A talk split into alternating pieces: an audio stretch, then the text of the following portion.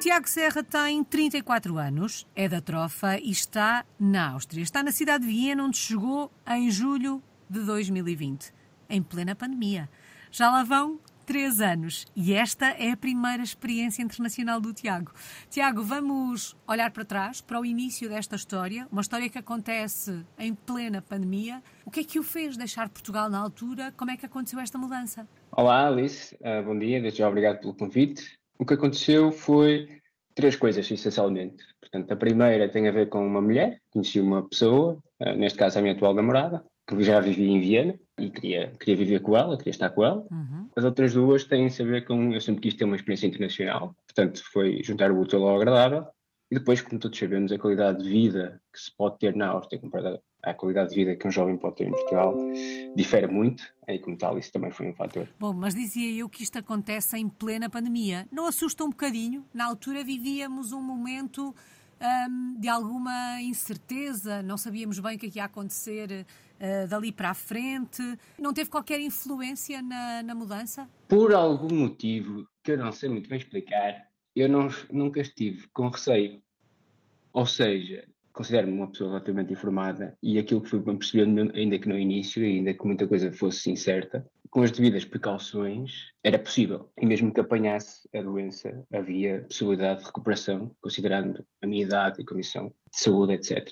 Portanto, nunca, nunca tive esse receio. Claro que também sabia que é para um país desenvolvido, não é? Não, é? não, ia, um, uhum. não ia um país em que pudesse ter mais dificuldade de acesso a, a médicos ou ao sistema de saúde, portanto, isso também pesou. E a, curiosidade foi que eu é que pressionei, porque eu, eu comecei por trabalhar uh, remotamente para a minha empresa em Viena, portanto eu fui contratado em uh, maio e comecei por trabalhar remotamente devido ao Covid, a partir de Portugal. Eu fui eu que insisti em, em ir, inclusive à altura o CEO da empresa nem queria muito que as pessoas viajassem porque não queria ter essa responsabilidade, uhum. mas eu, eu pressionei e em julho lá consegui, lá consegui ir. Correu tudo bem, claro que é sempre diferente, né? porque estamos sempre constrangidos, estamos numa cidade nova, mas ao mesmo tempo não podemos sair, ou, tá, ou, ou porque houve diversos lockdowns. Uh, e claro que isso também depois impactou a minha, a minha, o meu início uhum. lá, mas por outro lado também facilitou porque foi, um, foi mais, mais vagarosa a integração. Portanto, deu mais tempo para adaptar, porque não tive que. não havia tanta dinâmica na altura, como deve calcular. Tiago, uh, imagino que já conhecesse a cidade, que já conhecesse o país. Ainda assim, gostava de saber que memórias guarda uh, do momento em que aí chegou, em julho de 2020. Que imagem guarda uh, daqueles dias iniciais desta aventura? Por acaso, agora que te perguntei isso, se eu tivesse, a primeira imagem que me vem à cabeça é o Belvedere. Não sei porquê, o Belvedere está associado ao meu início na Áustria, pelo menos na minha, nas minhas memórias. O Belvedere é o palácio, um palácio na, na capital, uh, onde tem a exposição do Gustavo Klimt, o famoso o, o beijo dele, e por algum motivo o Palácio da Madeira é o que está associado ao meu início. Não sei, se calhar porque fui lá no início, uhum. porque na altura também o máximo que podíamos fazer era andar ao ar livre, não é? E aquilo tem, tem certo, também tem jardins botânicos ao lado, portanto, provavelmente será essa a principal imagem que me lembro desse, dessa primeira altura. Claro que também me lembro da, de alguma, ainda que pouca, dinâmica do verão, porque cheguei lá no verão e, e imaginando que eu venho da trofa, não sei se já esteve na trofa, provavelmente não, uhum, por acaso mas já? é uma, Ok, é, uma, é, uma, é, uma, é o chamado uma, uma cidade de passagem, pelo menos é assim que eu, que eu a vejo.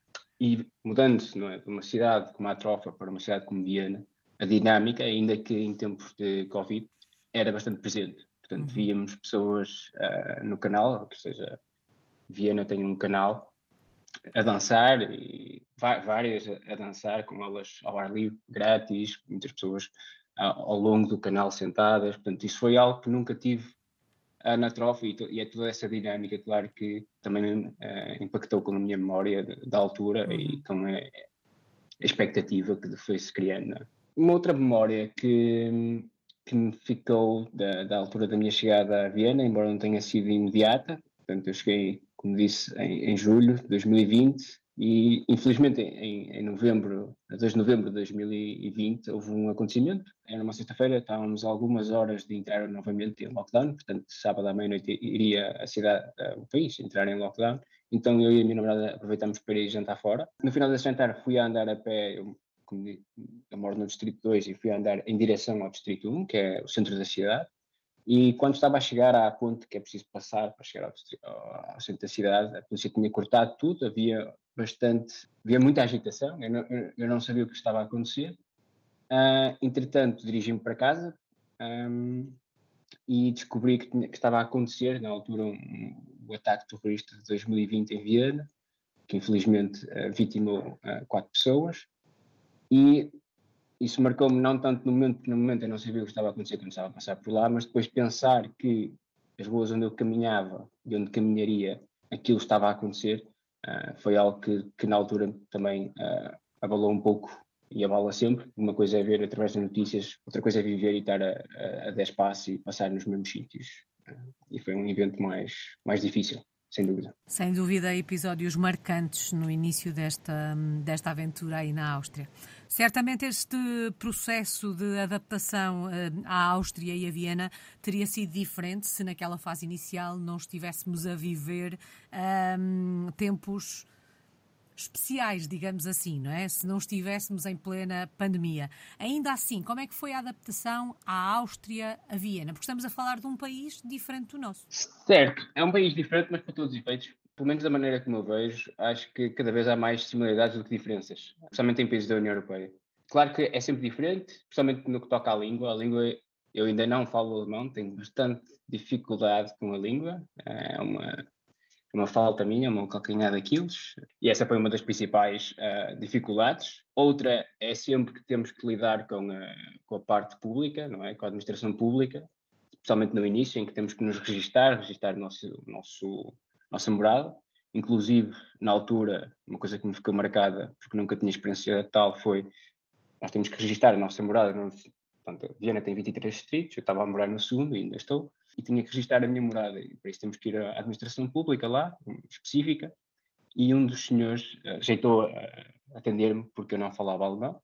E a senhora que estava na, na secretária foi falar com ele, porque ela sabia que ele falava inglês, e ele, mesmo assim, rejeitou-se a falar. E essa foi uma, uma, uma, experiência que eu nunca tinha tido na vida, não é? Portanto, também tive a sorte de nunca ter tido experiências dessas na vida, mas foi, foi algo que me afetou um bocado. Mas simplesmente apenas notei esse tipo de resistência. Uhum uh, na administração pública. Uh, no resto do, dos serviços, por exemplo, sempre que vou comprar o pão, que é normalmente ao mesmo sítio, as senhoras são muito simpáticas. Claro que também depois há aquele estereótipo que, que encontrará, mas também encontrará o seu oposto, que é Viena e Áustria é conhecida por ter hum, pessoas uh, no restaurante, os, os empregados costumam ser, portanto, ter má cara, uhum. é? ser bastante rebujentos. Isso também, também encontramos e é, como, como, somos sempre alertados para isso, depois é só engraçado. Portanto, também foi uma coisa que marcou. Outra coisa foi, não negativamente, nem positivamente, mas achei engraçado comparativamente à nossa cultura. Eles lá têm a cultura de dar gorjeta, independentemente. Para mim, enquanto português, fez-me um bocado de confusão, porque eu sempre fui ensinado que a gorjeta era dada conforme o mérito, não é? Do uhum. atendimento, uhum. e lá era independentemente do mérito, e com base naquilo que eu acabei de dizer, de poder ter uma pessoa que era mais rabugenta, porque era o estereotipo lá, mesmo assim dar, foi sempre algo que eu achei interessante da parte da cultura deles. Uma cena engraçada, não sei se já, provavelmente já esteve lá, mas uh, para quem não esteve, um dos pratos principais que me marcou também, enquanto achar um bocado engraçado, foi que um dos pratos principais da sua culinária, principalmente em Viena, é o schnitzel. Schnitzel, posto em palavras portuguesas, é um panado. Uhum. E eu achei engraçado que, que, para eles aquilo fosse o pináculo da, da culinária, quando para nós portugueses, o panado é aquilo que nós comemos quando às duas da manhã temos fome ou quando queremos fazer algo mais rápido. Uhum. Para eles era simplesmente uma, uma tradição e eu achei isso bastante interessante. Por isso é que um... a gastronomia portuguesa deixa tantas saudades em quem sai do, do nosso país, Tiago. Em relação àquela questão da língua, e o Tiago há pouco dizia que ainda não fala o alemão, uh, pelo menos fluentemente, um, vive-se bem em Viena sem falar o alemão? Ou sente que não falar a língua não permite uma integração tão profunda na sociedade? Indiana, especificamente, uh, não sinto isso e é por isso que também não, não, não investi com afinco na aprendizagem. É exatamente por causa disso, porque é uma cidade bastante internacional. Eu agora não tenho a informação de cabeça, mas sei que uma grande porcentagem da população não fala uh, alemão, uhum. em, um, ou pelo menos não tem como língua primária o alemão, né, em Viena porque é, tem muita gente vindo, de, portanto é um país que tem muitas fronteiras com muitos países, e como tal nunca senti, nunca senti que essa necessidade, a maior parte das pessoas com quem travei amizade falam inglês, a maior parte dos sítios onde queremos ir, principalmente sendo uma capital e uma capital com, com muitos turistas também, o inglês é sempre algo bastante presente. Uhum. Portanto, nunca, nunca, nunca me senti, com exceção, mesmo quando tenho que se lidar com a administração pública. É isso. Tiago, um, do ponto de vista dos hábitos, dos costumes, e já falou aqui de, de alguns aspectos do, da vida diária, mas do ponto de vista dos hábitos e dos costumes, das tradições, o que é que mais o surpreendeu aí?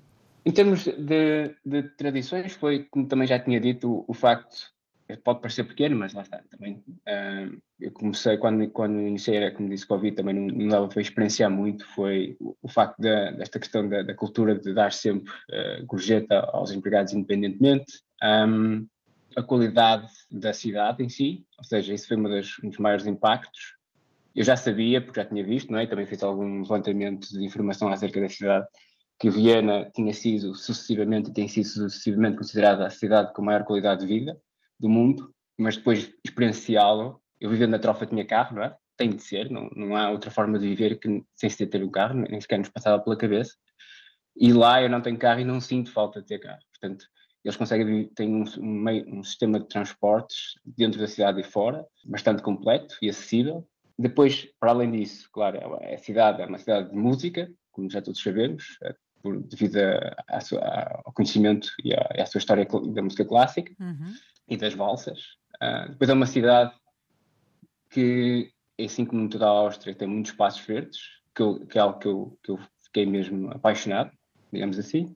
Uh, tem imensos parques e muitos deles muito grandes. São, são uma das coisas que mais me, mais me impactaram em termos da, da cultura do país, tanto ao nível daquilo que é o relacionamento entre pessoas, como daquilo que é o sistema social. Uh, só para ter uma ideia, se calhar outras pessoas te, te, focariam mais noutros aspectos, mas a mim uh, impactou-me mais este tipo de, de, situações, como por exemplo, 50% das pessoas vivem em casas subsidiadas, portanto não há aquela, aquela construção mental de que, ok, se nós vivemos numa casa subsidiada, vivemos num, num, num bairro, não existe isso, ou seja, a classe média tem acesso a apartamentos mais baratos devido a, esta, este subsídio que, que, que já existe desde há muitos anos Aí eu acho que é um excelente meio de trazer pessoas de fora e envolvê-las na comunidade e manter os preços uh, acessíveis. O ensino é, é, gratuito, portanto, tudo isso, toda a sua forma de olhar para o desenvolvimento da comunidade foi das coisas que na sua cultura mais marcou. Três anos depois de ter eh, chegado a Viena, sente-se em casa? Não, não diria que me senti em casa, mas também não, não sinto que, se, que me seja um ambiente ainda estranho. Ou seja, eu gosto, uma das coisas que eu, que eu passei a gostar foi, embora sinta saudades, como é óbvio, de, Portugal, da minha família e de muitas outras coisas, um, gosto da sensação de voltar a Portugal e de contemplar as coisas que anteriormente me eram uh, indiferentes, não é? Porque estão sempre lá presentes. Então, sempre que venho a Portugal e ver o mar, é como se tivesse, não é a primeira vez, mas há uma contemplação que não haveria se ele estivesse ali todos os dias. E a mesma coisa acontece quando, ao contrário, quando passo uma temporada em Portugal e depois volto a Viena e volto a ver Viena outra vez com os olhos contemplativos e não só de, ok, o dia a dia em que uhum. passa tudo a correr e, e, não contemplamos nada. E eu gosto dessa, de estar nessa situação, de ter este, acho que é, acho que é algo que nos dá, que nos traz beleza ao dia a dia e gosto disso. Falamos aqui de vários fatores logo no início da conversa que levaram o Tiago para, para a Áustria. Uh, o Tiago apresentou três razões, não é? De alguma forma, melhores, melhores oportunidades, melhores condições de vida. Falou também uh, da vontade que, que desde sempre tinha em ter experiências internacionais e falou do amor. O facto desta experiência passar a ser vivida a dois ou ser vivida a dois torna também esta experiência um bocadinho mais fácil? Sim, claro que sim. Precisamente no caso da minha namorada, ela, já, ela fala alemão, embora não seja austríaca, e ela já vivia em Viena há vários anos, portanto, claro que é um todo um salto que se dá à frente é? na, na, integração, porque não temos que andar a pesquisar onde é que temos, o que é que temos que fazer, onde é que temos que ir, quando é que temos que ir. Já há alguém que, que sabe, que já passou por isso e que nos consegue guiar, claro. Isso foi sem dúvida um, um suporte enorme na minha integração. Portanto, não, sem ela teria sido muito mais difícil e, e, acredito que ouvindo outras pessoas que estiveram neste programa. Acho sempre incrível quando vão sozinhas para países, especialmente fora da, da Europa. Onde tudo é ainda mais diferente, não é? Exatamente, exatamente. Sem nenhum, sem nenhum suporte. Portanto, acho. No meu caso, eu fui tive bastante sorte. Tiago, e levava na mala essa tal vontade de ter experiências internacionais. Tendo em conta que passaram três anos, esta é a sua primeira experiência internacional, esta vontade tem crescido, consolidou, olha para o futuro e vê-se a ter outras experiências, vê-se aí na Áustria durante mais alguns anos? É uma coisa que a vida tem me ensinado é que nada é para sempre, não é? E por um lado ainda bem, ou seja, eu vivia em Portugal e, e vivia numa pequena cidade onde toda a gente crescia, vivia e morria lá. Portanto, era essa a ideia que era-me passada enquanto sociedade, não é? Nós estudamos, vivemos e ficamos e não saímos. E eu saí, assim como outros, e de, para além de sair e sair para outro país que não Portugal, já nesse país mudei completamente, portanto nós também tínhamos uh, aquela, ou seja, eu estudei estudei não sei quantos anos para ser mestre neste determinado área, portanto agora não posso mudar, porque investi tanto tempo e no entanto tivesse a capacidade de mudar e de mudar de carreira, portanto uma das coisas que eu acho que fica é que nada é definitivo e nunca se sabe. Neste momento sinto-me bem na Áustria, sinto-me bem em Viena, acho que é uma cidade fantástica para se viver, onde tem, que tem-me dado muitas oportunidades para, para perseguir aquilo que mais gosto e, e que mais quero. Portanto, neste momento vejo-me a manter-me lá. Em termos de futuro, como lhe disse, baseado na minha experiência, nunca se sabe o que é que pode vir, o que é que pode vir, mas neste momento o, o objetivo é, é ficar e, e, um dia, quem sabe, sem dúvida, voltar a, a Portugal. Bom, e percebemos que, entretanto, mudou de carreira profissional. O que é que está a fazer nesta altura? Que mudança foi esta? Portanto, eu, eu estudei Psicologia e depois trabalhei durante 10 anos em recursos humanos, especificamente em recrutamento e depois mais especificamente em recrutamento para empresas tecnológicas. Quando vim para a Áustria foi também por fazer isso, portanto eu era responsável do recrutamento de uma empresa tecnológica. Depois, essa empresa, passado um ano e meio, teve que reduzir uh, foi comprado e decidiu reduzir uh, o número de, de, colaboradores. Eu, passado um, uns meses disso acontecer, e estando eu numa situação em que, tinha, em que não estava pegada a nada, decidi que queria mudar. E, e essa mudança veio que, especificamente no meu caso, eu achava que o recrutamento era uma área em que se tinha muito pouco controle sobre o outcome, ou seja, há muitas pessoas envolvidas no processo, e muitas vezes, por muito que uma pessoa estude e ponha trabalho e, e procure chegar aos resultados, é, às vezes é difícil devido ao número de pessoas que têm poder de decisão ao, ao longo uh, desse processo. E eu queria algo com mais controle e sempre, sempre estive envolvido nas áreas da tecnologia e então decidi uh, perseguir uma, uma carreira na área de desenvolvimento de software uma das coisas engraçadas foi que durante a minha, a minha o meu trabalho na primeira empresa em que lá estive, enquanto uh, recrutador, um, tentei recrutar uma rapariga que tinha acabado de fazer um curso uh, de um bootcamp na área das tecnologias e ela um, rejeitou a nossa proposta, aceitou uma outra, ou seja, tinha mais que uma proposta e isso marcou-me, ou seja, ela também estava a mudar de carreira e tinha mais que uma proposta em início de carreira e isso na altura marcou-me e eu depois acabei por fazer o mesmo curso que ela, porque entretanto conheci os fundadores dessa empresa, que, é, que são de Viena, sabia da, da, qualidade, acabei por fazer o mesmo.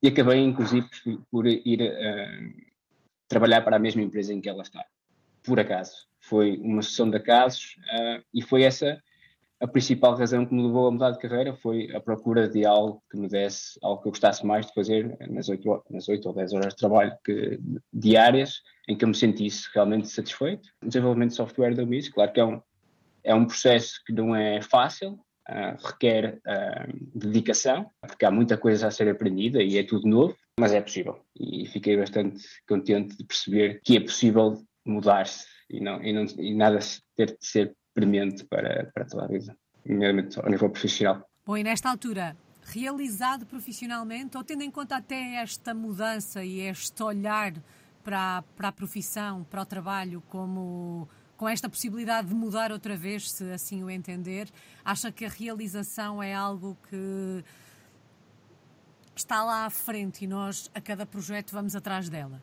Como eu disse, nada é estanque, estou-me a repetir, não é? Mas as coisas mudam e as nossas prioridades mudam. E acho que o que é importante é perceber que não temos, se as nossas prioridades mudarem, não temos que ficar parados e, e, assumir que nada pode ser eh, alterado e que se foi assim até agora, então tem que continuar a ser assim. Uhum. Acho que, por vezes, esse medo impede-nos de, de perseguir muitas das nossas vontades e eu percebo isso. Eu próprio vivi isso e ainda vivo, certeza, em muitos campos da minha vida, mas acho que, sem dúvida, que, que em determinadas alturas ou seja, eu tenho 34 anos, quem sabe o que acontecerá quando tiver 45, 10 anos parecem pouco, mas olhando para trás quando eu tinha 25 ou 24, é todo um diferente eu, pelo menos em, em vários aspectos, portanto é difícil dizer que, que o mais importante do que fica é mesmo isso, é que quando lá chegar, espero continuar com este espírito de que é possível mudar, é possível adaptar, somente num mundo que está sempre a, mudar, uhum. em que especialmente agora com a inteligência artificial, se diz que não são os trabalhos físicos que vão ser uh, substituídos, mas sim os, os, cognitivos. Portanto, eu imagino que durante a minha carreira ainda terei que adaptar-me a muitas situações. Fazer alguns ajustes. Bom, durante a Exatamente. conversa, aqui e ali, fiquei com a sensação que, pelo menos por estes dias, não está em Viena. Ainda assim, se o fôssemos visitar, se um dia destes, se um dia destes fôssemos até Viena ter consigo, Onde é que nos levava? Que locais é que tínhamos mesmo que conhecer? Podem ser os seus locais preferidos? O que eu gosto mais acerca de Viena, uma das coisas que gosto mais é uh, a diversidade da cidade. Portanto, por um lado tem a, típica capital com a sua dinâmica turística, com as suas ofertas variadas, é, multicultural em termos de cozinha, etc. Por outro lado, tem o facto de ser bastante bonita, ser bastante imperial, ter muita história, devido ao, à sua história do Império Austro-Húngaro, e o, depois tem essa vertente mais citadina, não é? Depois tem uma vertente mais, é, é, à volta da cidade, tem umas colinas, onde são produzidas é, vinho, neste caso Viena tem a curiosidade de ser a cidade do mundo que produz vinho nas suas limitações de cidade, pelo menos de forma uh, significativa, é uma das únicas, se não a única, e se andarmos e caminharmos por aí, portanto há muita gente a fazer uh, caminhadas por aí, porque já é, já é como se não estivéssemos na cidade, é como se estivéssemos, sei lá, a fazer uma caminhada no, no, no Douro, uhum. uh, nas colinas do Douro, mas bastante próximo. Depois tem uma coisa que eu gostei bastante, principalmente vindo da, da área costeira de portuguesa, foi o facto de hum, ver o, o, rio e no rio tem determinados, eh, tem um braço que é o chamado Velho Danúbio, onde anteriormente passava o Danúbio, mas que agora é apenas um, um lago, um grande lago, onde podemos nadar, onde há uma espécie de praias, claro que não, não, não tem areia, pelo menos na sua maioria, e não areia real, mas onde podemos uh, ter alguma simulação daquilo que é o ambiente também em Portugal no verão. E isso agrada-me bastante. E ficam aqui essas sugestões. Há pouco já nos disse que em relação à comida, bom, lá tem o panado, mas falava agora do vinho. Em Portugal também há bom vinho. O austríaco é melhor ou pior? Ui, tá.